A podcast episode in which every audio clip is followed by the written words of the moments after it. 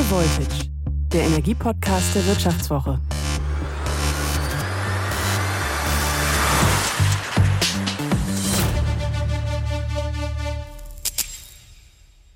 Herzlich willkommen zu High Voltage. Ich bin Martin Seiwert.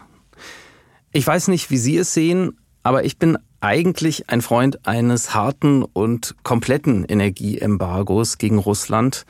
Ich denke, wenn wir Putins Kriegskasse schnell leeren, kostet uns das zwar jetzt Wirtschaftswachstum und Wohlstand, kann aber später viele Milliarden sparen, weil der Krieg auch dann schneller endet.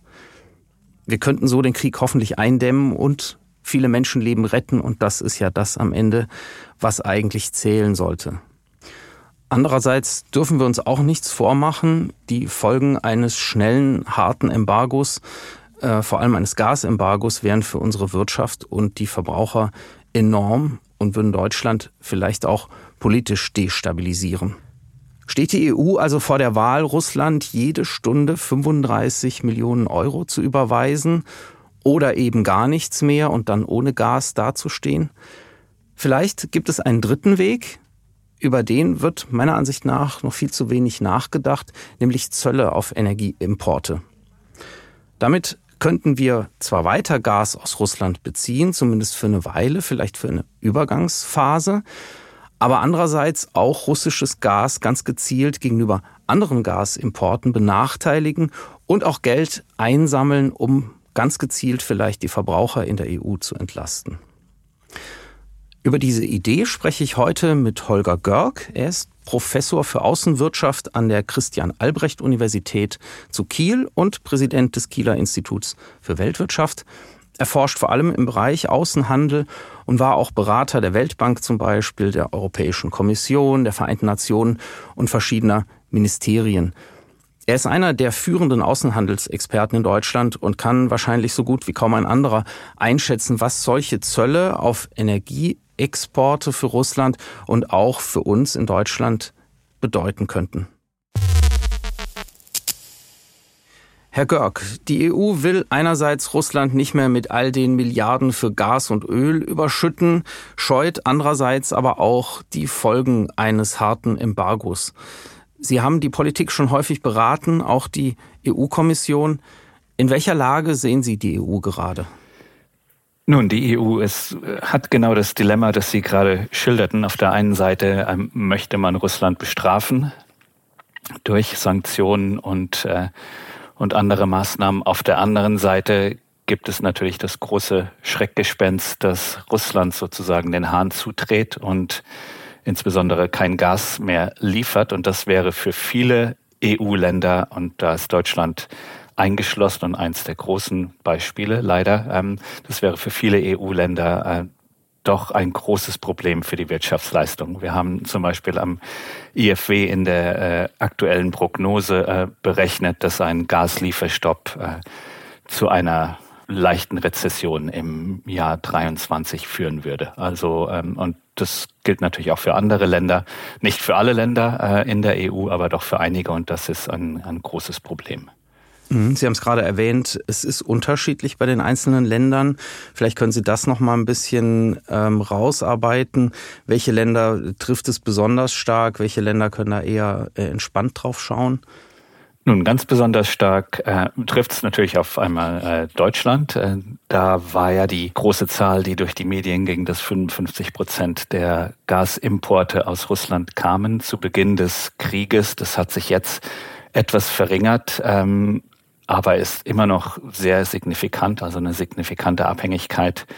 Ähnlich gilt es für Bulgarien, äh, Polen, die Länder, die ja auch schon äh, von einem Stopp betroffen sind. Ähm, entspannter sehen können es die Länder, die weiter westlich sind und sich durch andere ähm, Quellen äh, Gas beschaffen. Ähm, da sieht es einfacher aus. Wenn wir jetzt nur mal auf die politische Lage gerade schauen, wie schätzen Sie da die Situation ein in der EU? Ähm, klar, die Länder, die abhängiger sind, äh, werden hier vorsichtiger sein, was ein Embargo angeht. Das ist logisch. Aber was Sie so hören jetzt über die Gemengelage in der EU, ähm, wie ist da jetzt gerade der Stand der Diskussion?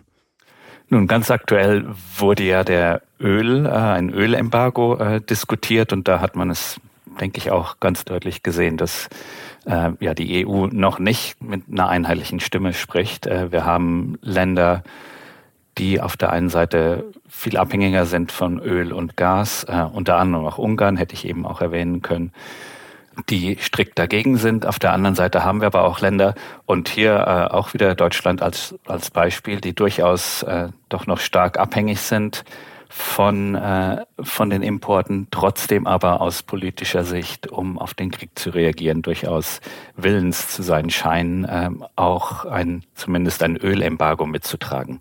Äh, also scheint sich da doch etwas zu tun. Nichtsdestoweniger gibt es natürlich äh, immer noch einige Länder, unter anderem auch Österreich dabei, äh, die gegen ein Ölembargo zu sein scheinen. Beim Öl nähern wir uns einem tatsächlichen Embargo. Ähm, viel schwieriger noch sieht's beim Gas aus und vielleicht können wir uns jetzt in der Folge darauf mal ähm, konzentrieren, um auch die Diskussion ein bisschen zu vereinfachen. Ähm, beim Gas wird eben diskutiert, wir äh, machen einen Lieferstopp, weil wir Russland nicht weiter unterstützen wollen. Oder Russland äh, dreht den Hahn zu, klar, das kann auch passieren. Oder eben wir lassen es weiterlaufen, weil wir sagen, wir sind bis auf weiteres davon abhängig. Das sind die zwei Extrempositionen. Es gibt aber auch noch ein paar Ideen, wie man anders damit umgehen kann. Entweder indem man vielleicht Zölle auf diese Energieexporte erhebt. Äh, andere haben auch davon gesprochen, man könnte das Geld erstmal auf Treuhandkonten legen und später äh, an Russland überweisen, wenn der Krieg vorbei ist oder wenn man das irgendwie moralisch verantworten kann. Ähm, es sind also einige, einige Optionen so im Raum. Ähm, vielleicht können Sie die noch mal kurz umreißen und sagen, vielleicht auch in welche, äh, in welche Richtung man aus Ihrer Sicht denken sollte jetzt am ehesten. Ja, vielleicht äh, den letzten Punkt, weil das auch so ein bisschen äh, einen Schritt zurückgeht und die Frage stellt ja, worum soll es überhaupt gehen äh, bei einem Lieferstopp oder bei Zöllen ähm, oder bei diesen ganzen Maßnahmen? Geht es natürlich darum, äh, die russische Wirtschaft abzustrafen ähm, für den Krieg, den Russland angefangen hat.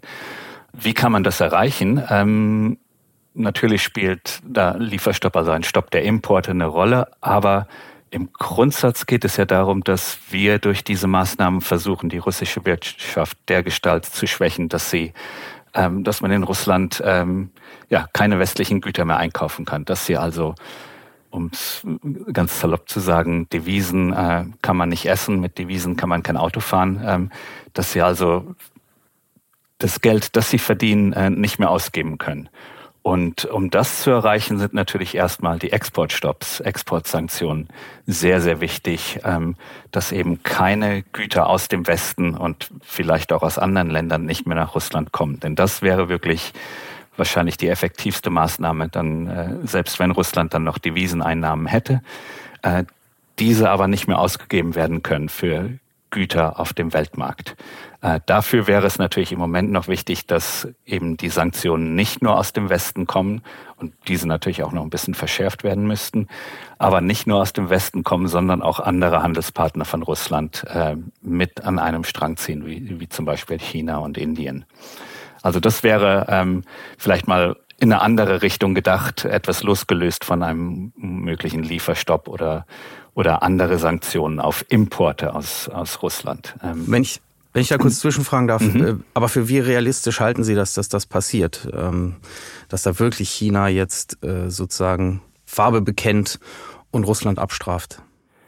Ja, das ist die große Frage. Ähm, das ist wahrscheinlich im Moment, ähm, Sie deuten es schon an, äh, eher unrealistisch. Das heißt aber nicht, dass man äh, dort nicht durchaus äh, auch versuchen sollte, ähm, mit äh, chinesischen Partnern zu sprechen, um ähm, Aktionen äh, durchzusetzen. Also komplett unrealistisch sehe ich es nicht, aber äh, es ist im Moment äh, nicht direkt offensichtlich, dass sowas passiert. Da haben Sie schon recht. Dann gibt es die anderen Optionen schon angesprochen, mhm. eben, dass man irgendwo diese mit diesen Energieexporten was macht. Ähm, Geld auf Treuhandkonten, fangen wir da vielleicht mal an. Ist das eine realistische Möglichkeit? Glauben Sie, sowas kann funktionieren? Also im Grundsatz können diese Maßnahmen, die angesprochen wurden, natürlich ähm, theoretisch alle funktionieren. Ähm, ich glaube, Geld auf Treuhandkonten wäre auch nicht das erste Mal, äh, hat es in der Geschichte auch schon gegeben. es hieße halt, dass die Gelder nicht direkt zugänglich wären zu den Exportunternehmen, also Gazprom in, in dem speziellen Fall. Ja, also das äh, wäre durchaus eine Möglichkeit. Es hat natürlich äh, den, äh, den Haken, sagen wir mal, den moralischen Haken, dass das Geld ähm, ja trotzdem da ist ähm, für Russland und auch in der Zukunft nach bestimmten Bedingungen, äh, auf die man sich einigen muss, dann auch zugänglich ist. Und da ist die Frage, ob man sowas äh, wirklich machen möchte mit einem Handelspartner, dem man nicht mehr vertraut. Ähm, und wie gesagt, es müssten Bedingungen ausgehandelt werden, ähm, denen natürlich auch beide Vertragsparteien zustimmen müssten. Das sehe ich auch als ähm, sehr schwer bis unrealistisch im Moment. Gut, und wenn wir den völligen Exportstopp jetzt äh, vermeiden wollen, weil wir sagen, das trifft unsere Wirtschaft zu hart, dann äh, steht eben noch die Option der Zölle im Raum, so eine Art Strafzoll. Erstmal, wie kann sowas aussehen und kann das funktionieren? Ja, das ist ein Modell, das im Moment ein bisschen diskutiert wird. Vielleicht darf ich da auch noch mal ganz kurz ausholen, um den Zoll zu erklären, um das vielleicht ein bisschen äh, klarer zu machen. Also Generell geht es ja darum, bei einem Zoll oder ist die Grundidee eines Zolles, dass man die heimische Wirtschaft ähm, beschützen möchte. Nehmen wir einfach mal an, ein ganz einfaches Beispiel, ähm, dass in unserem Heimatland ein T-Shirt für 10 Euro produziert werden kann. Im Ausland kann es für 8 Euro produziert werden. Das hieße natürlich, dass äh, Verbraucher im Heimatland gerne die 8 Euro T-Shirts anziehen möchten und kaufen möchten und die heimische Wirtschaft dann eben äh, ja, in die Röhre guckt, ähm, keinen Absatz hat, weil sie zu teuer sind. Und dann äh, gibt es die Möglichkeit für ein für eine Regierung zu sagen, gut, wir schlagen einen Zoll von, sagen wir, zwei Euro auf diese acht Euro T-Shirts, dann kosten sie auch zehn Euro im Land und dann ist es den Verbrauchern äh, vielleicht egal, wenn sie nur auf den Preis schauen, äh, ob sie ein importiertes oder ein einheimisches T-Shirt kaufen oder vielleicht äh, haben Sie dann sowieso eine Präferenz, ein einheimisches T-Shirt zu kaufen, weil es das gleiche kostet. Das Nette dabei ist, dass man eben auf die eine Seite, äh, auf der einen Seite dadurch die Importe dieses Gutes, also der T-Shirts, reduzieren kann ähm, und die heimische Wirtschaft stärkt. Und zweitens hat es den Effekt, dass diese zwei Euro Zoll, die aufgeschlagen werden, nicht den ausländischen Produzenten zugutekommen, sondern als Zoll, also als Steuer vom Staat eingesammelt werden. Und der Staat diese zwei Euro dann natürlich auch ähm, an die Bevölkerung im Heimatland weitergeben kann, wenn er das möchte. So, das ist die Grundidee eines Zolls. Auf dieses Beispiel ja angewendet würde das heißen, dass die Regierung auf Gasimporte aus Russland einen Strafzoll von einigen Prozenten, die die Regierung dann ausrechnet und bestimmt, aufsetzen müsste.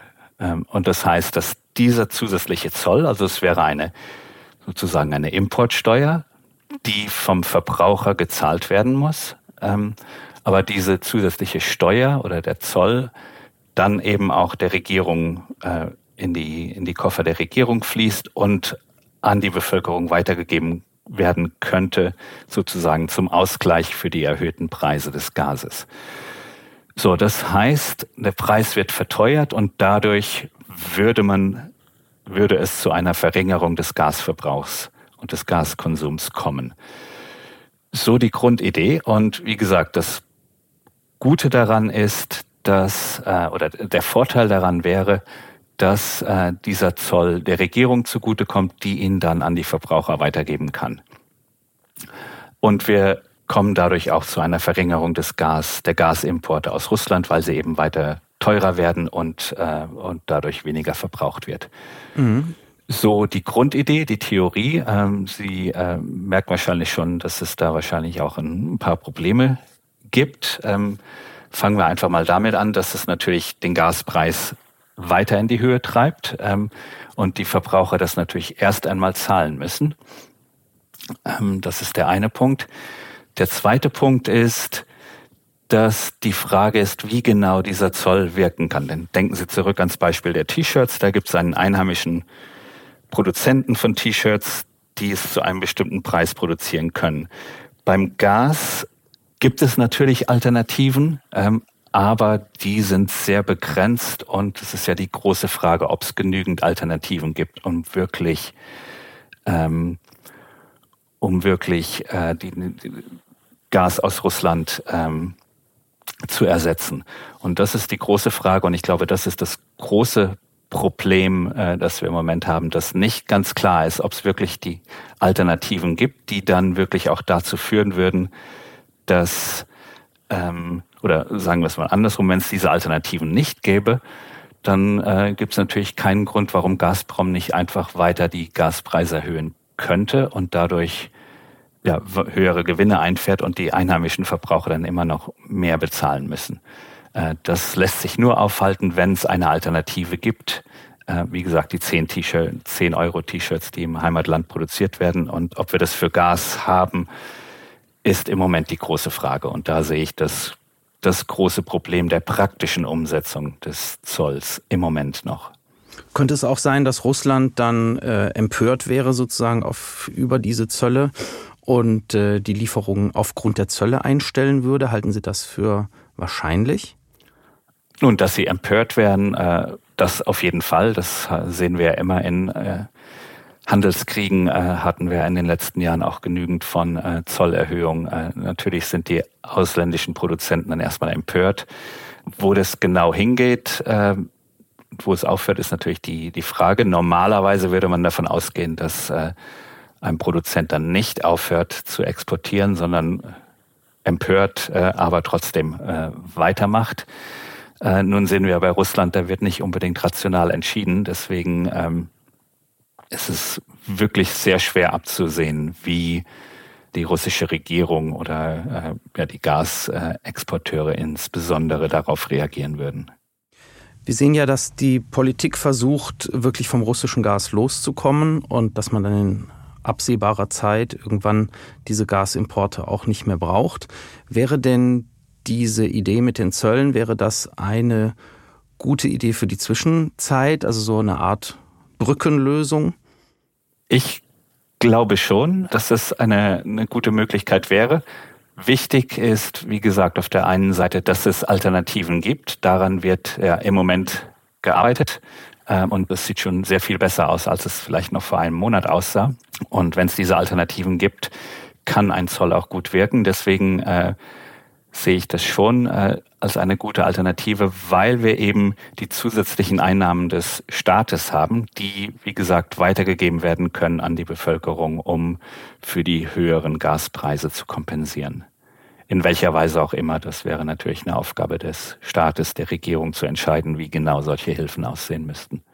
Das heißt, mit den zusätzlichen Gasquellen, die wir sozusagen für uns schon erschlossen haben, ähm, hätten wir es dann auch leichter, die Zölle zu verhängen. Mhm. Trotzdem, wir kommen da ja voran, trotzdem aber tut sich die EU noch schwer mit dieser Idee der Zölle. Es ist, glaube ich, bekannt, dass das äh, diskutiert wird in der EU, ziemlich eifrig, aber dazu durchringen konnte man sich noch nicht. Können Sie sich vorstellen, wo da die Bedenken liegen?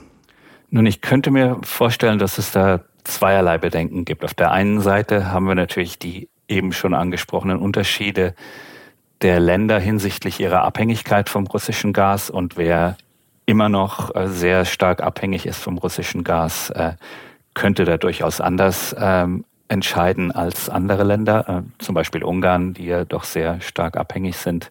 Immer noch.